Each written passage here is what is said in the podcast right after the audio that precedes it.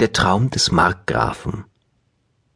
Markgraf Karl Wilhelm III., der trotz seines großen Interesses am Militär ein sehr schöngeistiger Mensch war, mit einer geradezu enthusiastischen Liebe zu Pflanzen, vor allem Tulpen, wollte seine Residenz die Karlsburg und den dazugehörenden Garten vergrößern.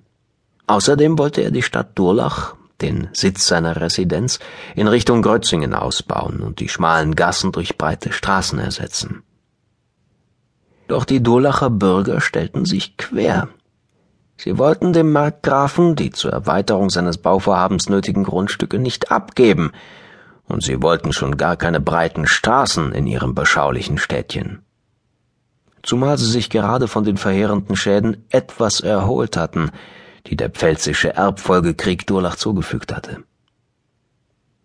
Eines Vormittags berief der Markgraf die oberen Herren der Stadt wieder einmal zu einem Treffen in die Karlsburg. Dieses Mal würde er ihnen ein Ultimatum stellen. Entweder sie akzeptierten seine Pläne und Wünsche, oder er würde die Stadt verlassen und irgendwo anders eine neue Residenz aufbauen. Doch alles Drohen und Wettern half nichts. Die Herren Stadträte blieben hart. Noch immer wütend über die Sturheit der Durlacher, rief Karl Wilhelm noch am gleichen Mittag sein Gefolge zusammen, damit sie ihn auf die Jagd begleiteten. Einen richtig wilden Eber, den wünschte er sich heute vor die Flinte, der käme ihm in seinem Zorn gerade recht. Und so zog denn die Jagdgesellschaft in den Hartwald, wobei die Begleiter einigen Abstand zu ihrem Markgrafen hielten, der mit finsterer Miene vor ihnen herritt. Dabei geschah es, dass sich Gefolgschaft und Markgraf aus den Augen verloren, und Karl Wilhelm fand sich plötzlich alleine, mitten im Wald. Müde geworden setzte er sich auf die Erde und bettete seinen Kopf auf einen mit weichem Moos bewachsenen Eichenstumpf. Während er so über die Verlegung seiner Residenz nachdachte und dabei dem Gesang der Vögel lauschte, fiel aller Ärger von ihm ab. Und kurze Zeit später zogen leise Schnarchtöne durch den Wald und vermischten sich mit dem Rauschen der Bäume. Einige Stunden später schrak er auf, als er spürte, wie ihn jemand am Arm berührte. Blinzelnd, noch in angenehmen Träumen gefangen, blickte er um sich und sah seine Leute um sich stehen, die sich besorgt zu ihm hinunterbeugten. Sie hatten ihn stundenlang gesucht und schon das Schlimmste befürchtet. Der Markgraf stand auf, die Hände ignorierend, die ihm dabei helfen wollten, reckte und streckte sich und gähnte noch einmal ausgiebig. Meiner Seel, so gut hab ich mein Lebtag noch nicht geschlafen. Hier, genau hier werd ich meine neue Residenz aufbauen.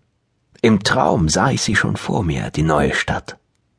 Von einem prachtvollen Schloss im Zentrum sollen die Straßen gleich den Strahlen der Sonne hinwegführen.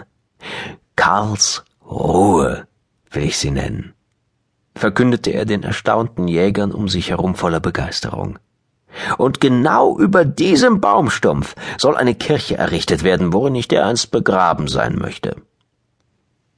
Im nächsten Moment wies er die Männer seiner Gefolgschaft an, Jäger und Treiber, die Bäume im Umkreis kenntlich zu machen, damit man genau diese Stelle wiederfinden würde, an der die neue Residenz erbaut werden sollte. Und schon bald nämlich am 17. Juni 1715, wurde mit der Grundsteinlegung des Karlsruher Schlosses der Bau der neuen modernen Stadt begonnen. Mit dem Schloss als Mittelpunkt, von dem insgesamt 32 Straßen und Alleen abgingen, erfüllte sich Karl Wilhelm seinen Traum. Zu Anfang wurde nur das südliche Viertel des Kreises bebaut, wodurch für Karlsruhe der Beiname Fächerstadt entstand. Am 5. Juli 1717 gab es bereits die erste Audienz im Karlsruher Schloss. Bis 1719 waren der gesamte Hofstaat und die Beamten nach Karlsruhe übergesiedelt. Mit den Gartenanlagen, den seltenen exotischen Bäumen, den vielen Tulpenarten belastete Karl Wilhelm das Säckel der Stadt allerdings enorm. 1733 müssen die Gärten des Karlsruher Schlosses ein einziges Tulpenmeer gewesen sein. Man zählte damals allein ungefähr 5000 verschiedene Tulpensorten. Um die Schönheit der Blumen für die Nachwelt zu erhalten, ließ der Markgraf sie von verschiedenen Künstlern malen. Karl Wilhelm, der immerzu ein fürsorgliches Auge auf die vielfältigen seltenen Pflanzen seiner prächtigen Gartenanlagen hatte, fand selbst ebenfalls Ruhe und Entspannung bei der Gartenarbeit, welcher er sich stets mit großer Hingabe widmete. Und inmitten seiner geliebten Blumenbeete riss ihn 1738 ein Schlaganfall aus dem Leben